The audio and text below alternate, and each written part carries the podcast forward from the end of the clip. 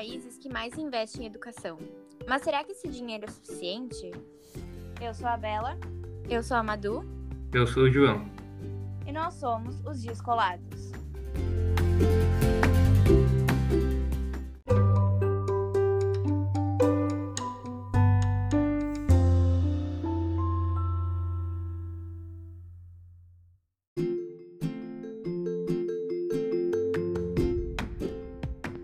No episódio de hoje, a gente vai falar sobre a educação brasileira e a insuficiência de investimento nas escolas.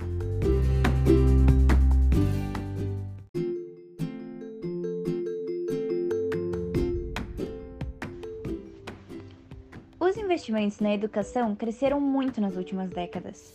Entre 1998 e 2011, o valor mínimo por aluno no ensino fundamental aumentou duas vezes e meia. Mesmo com todo esse avanço, a maioria dos especialistas consideram que esse investimento está longe de ser suficiente para garantir qualidade ao ensino.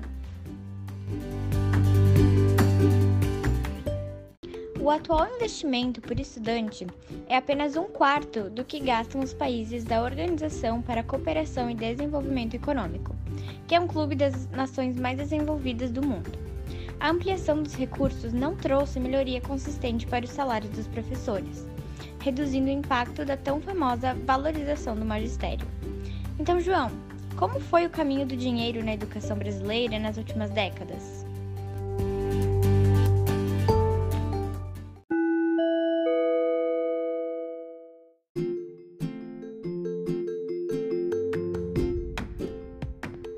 Até os anos 1960, o valor investido na educação era suficiente para adquirir um bom padrão à rede pública mas estudar era para poucos. Só 60% das crianças e jovens de 7 a 14 anos estavam na escola, de acordo com o censo de 1970. Nas duas décadas seguintes, o orçamento não cresceu na mesma proporção que o número de matrículas, e para piorar, a qualidade do ensino havia sumido da lista de prioridades. Os governadores e prefeitos disputavam as verbas para a educação por meio de projetos de construção de novas escolas, ginásios de esportes e pavimentação de ruas nas áreas escolares. Enquanto isso, faltavam livros no primeiro dia de aula e merenda na hora da fome. Em 1998, foi o primeiro ano de vigência efetiva do Fundo de Manutenção e Desenvolvimento do Ensino Fundamental e de Valorização do Magistério, a Fundef, que foi criada em 1996. Abastecido por uma porcentagem de diversos impostos, direcionado a cada escola sem intermediação política, o fundo determinava um valor mínimo a ser investido por aluno. Quando o Estado e municípios não conseguiam alcançar o valor solicitado, a União complementava e garantia o necessário. Madu, o Brasil investe mais em educação que os Estados Unidos. Onde é que está o problema?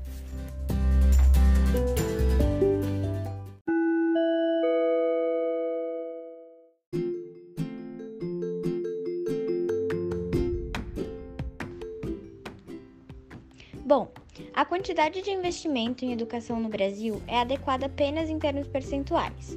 Em um estudo da Organização para a Cooperação e Desenvolvimento Econômico, divulgado em 2013, indica que o Brasil investe 5,6% do PIB em educação, que é um percentual equivalente ao da Áustria e superior ao dos Estados Unidos, que é de 5,1%.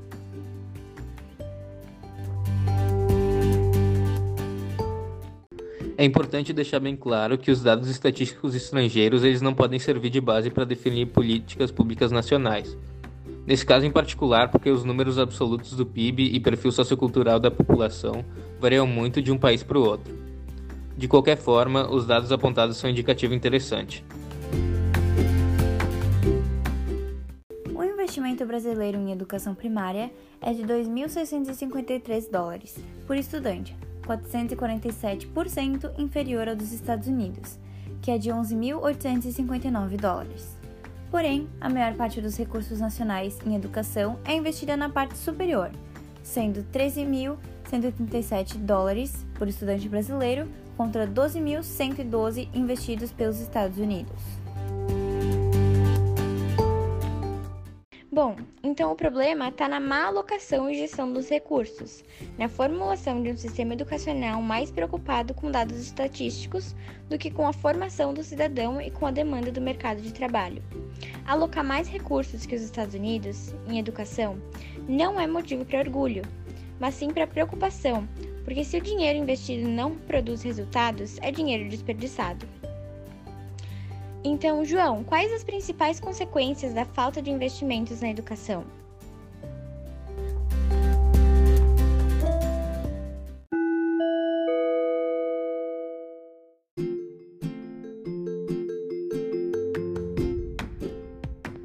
Em uma entrevista, o professor José Marcelino concluiu que a principal consequência de não elevar o investimento em educação é a falta de vontade em seguir a carreira de professor, conta dos salários iniciais que são muito baixos, já que o pagamento de pessoal representa 60% do impacto no orçamento.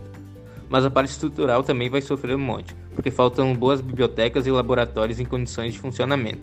Bela, e como a gente pode acabar com esse problema?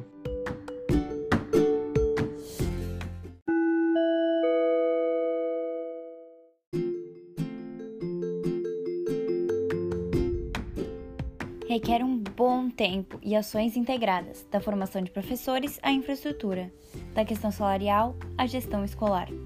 A nota boa do colégio não vem de graça, não, exige muito investimento, em uma quantidade bem maior que a atual. Não há país que tenha conseguido um salto sem seguir essa receita. O exemplo recorrente é o da Coreia do Sul. Para superar a desolação pós-guerra da Coreia, o governo dedicou 10% do PIB à educação por uma década.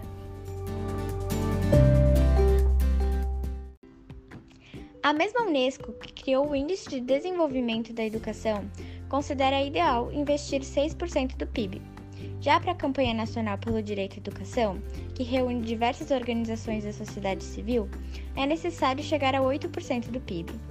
A proposta prevê ainda uma lógica diferente no aporte de recursos.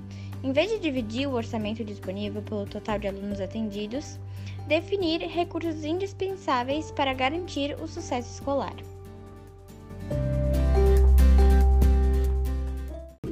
Acima de tudo, é preciso levar em conta que a gente não vai ter um ensino de qualidade sem uma mudança de pensamento político. Ter educação como prioridade, como propagam todos os candidatos, significa ampliar o investimento de forma contínua e a longo prazo. Até porque manter uma boa escola em funcionamento por ano custa quase o mesmo que erguer outra do zero. Investir em educação custa caro e o retorno é demorado, mas é sim um grande negócio.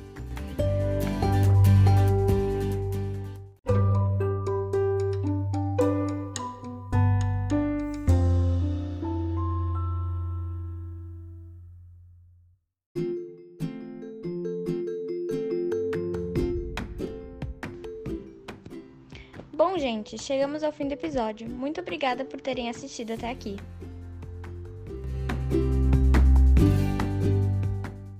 Se tu gostou do episódio e quer ser descolado como a gente, siga o nosso perfil aqui no Spotify e fique por dentro dos episódios que estão por vir. Um abraço e até a próxima.